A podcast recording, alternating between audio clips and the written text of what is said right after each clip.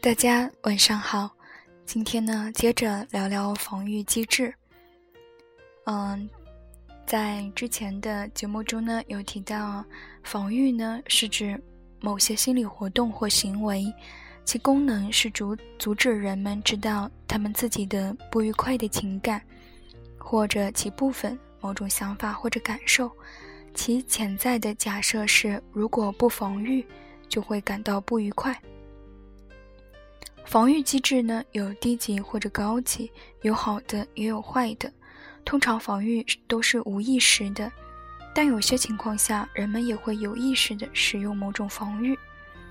今天要介绍的防御机制呢，是一个非常出名的防御机制，叫做否认。啊，否认呢，最早也是由弗啊是由安娜·弗洛伊德提出的。否认呢，是指大脑具有的。不对现实状况进行注意的一种方式。说人们在否认现实，就是暗指，如果不是因为防御的话，他们将会看到现实。在此呢，有两种区分：一，存在现实检验能力缺陷的，可能是精神病性的；二是能够看见和理解现实，但拒绝这样做以化解冲突的人，通常不是精神病性的。那这里做这个区分呢，也是在否认呢，在嗯精神疾病患者身上也会有体现，但正常嗯正常人身上也会有，嗯也会有出有使用防御机制啊，使用否认这样的一个防御机制，在呃安娜弗洛伊弗洛伊德嗯的理论里呢，描述了否认的四个种类，第一个呢是本质否认。啊，是对现实的否认，即使有大量的证据证实其存在。啊，比如说，啊，已经有大量的证据呈现，证实了德国在二战期间对六百万犹太人、天主教徒和吉普赛人犯下暴行。一些作者仍然声称大屠杀事件从未发生过。同样的是，即使有大量的证据证明日本在南京大屠杀中的暴行，也仍然有一部分人认为这些都不是事实。第二种呢是行动上的否认，通过行为象征性的表达出那个令人厌恶的事情并非真的。第三种呢是幻想中的否认，坚持错误的信念来回避去面对，通常是令人感到恐怖的现实。第四种呢是言语上的否认，利用一些特殊的字眼啊，像魔法般的使自己相信现实的虚假性。事实上，这个四个分类呢，嗯，不是很好区别，但我觉得这也并不是什么要紧的事情。否认这个防御机制，仅仅否认两个字，就足以使我们认识它的本质了。非常常见的是，人们听到的，嗯，意外的，啊，尤其是坏消息，启动的第一个防御往往是否认，啊，这怎么可能？不，这绝对不是真的。嗯，在呃《论死亡与濒临死亡》（Ross 一九六九）这本书当中呢，作者提出的人类在面临死亡这个消息所经历的五个阶段，第一个阶段即否认与隔绝。啊，括号一下，之后四个阶段呢是愤怒、交涉、抑郁和接受。作者提到，在面对死亡的消息时，病人必须在不安和痛苦的环境中挣扎一段较长的时间。而否认不失为一种抗击痛苦的健康方式。病人受到突如其来的消息的打击后，否认可以成为缓冲器，帮助他重拾自我，并随着时间激发出其他的稍平和一些的心理防御机制。在临床上呢，在严重的酗酒者身上也能看到否认这一防御。他们通常不仅仅把自己的酒瘾严重性最小化，而且他们可能完全不承认、不允许自己承认染上酒瘾。嗯，接下来呢，说说我前一段时间在临床上遇到的一个啊案例。主人公呢是一位患者的家属，患者半年前呢诊断为胃癌晚期，没有手术机会，要广泛的转移。当时呢，经过化疗之后呢，症状呢缓解，出院回家。嗯，没过多久呢，又出现了嗯食欲差的症状，家属呢就转而寻求多种民间偏方，号称治愈上千癌症患者的医生。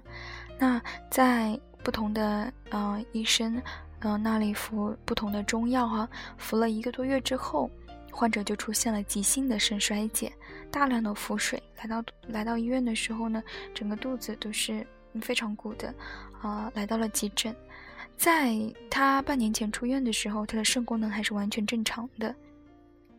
基于此呢，我们考虑是可能是药物引起的急性肾衰竭。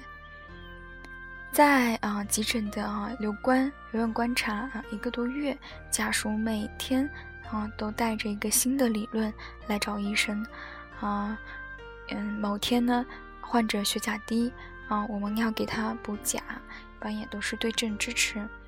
家属呢就认为啊，血中的氯离子达到上限了，是不是别补氯化钾了？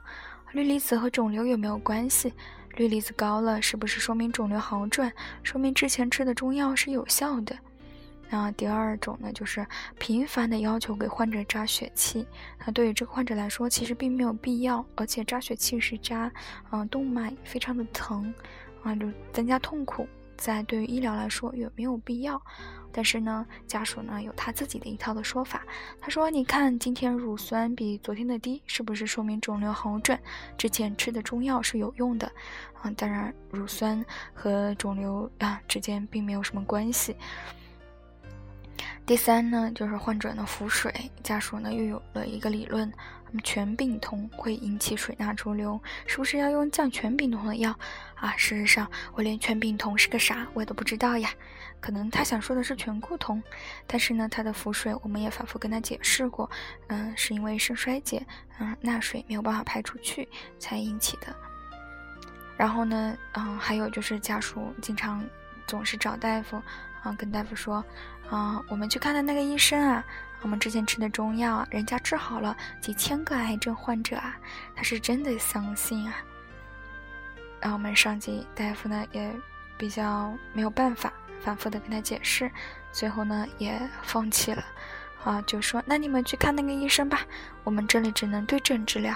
家属就说，哎，那边医生说我们肾衰了，得先治好肾衰，再回去吃中药。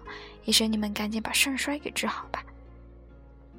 那我们医生也是特别的无奈，就是他会嗯找出一切的迹象啊，一切的迹象去去嗯认为呢是肿瘤好转的迹象。嗯，一开始我觉得这事情特别难以理解哈，感觉这家属像被洗脑了一样，然后油盐不进，嗯，觉得胃癌这个事情呢，其他家属也都已经接受了。嗯，解释呢也都能接受，但是，嗯，他呢就是，呃，反复的、反复的，就是不能接受。后来我想，他不想去面对这个现实呢，可能是为了抵挡自己心中的内疚，可能是不是在潜意识里，他将他家人病情恶化的责任归结于自己，呃，而没有办法面对这份自责带来的内疚。只有在强大的否认现实这个防御机制的保护之下，他才能够感受到一点点的安慰或者说安全。事实上，在嗯否认的这个机制里呢，嗯，还有遇到一些情况啊，比如说有一些啊吐槽一下某一些上级吧，就是可能在我们工作的过程中，难免会出现一些小。小差错，啊，那位上级的啊，第一个反应就是肯定不是我的错，肯定是你们搞错了，我都把我自己的事情做好了，都是你们的问题。但是呢，啊，事实上明明就是明明就是他搞错了。然后，因为我们是执行上级的命令嘛，如果他下了下达了遗嘱，然后我们去执行，嗯，如果他我们作为。嗯，下级嘛，肯定是听领导的。但是每次，比如说一有家属啊来找，或者说有什么事情，就有什么问题出现的时候，啊，他的第一个反应就是，肯定是你们的问题，不是我的问题。然后就是这样子，哪怕当着家属的面也也会攻击我们这些小大夫，哎，我觉得还挺无语的。就是他用这个否认哈，包括投射性指责的这个防御，实在是太强大了。然后我们都比较比较不喜欢跟他上班，因为嗯，觉得坑队友嘛，是这种感觉。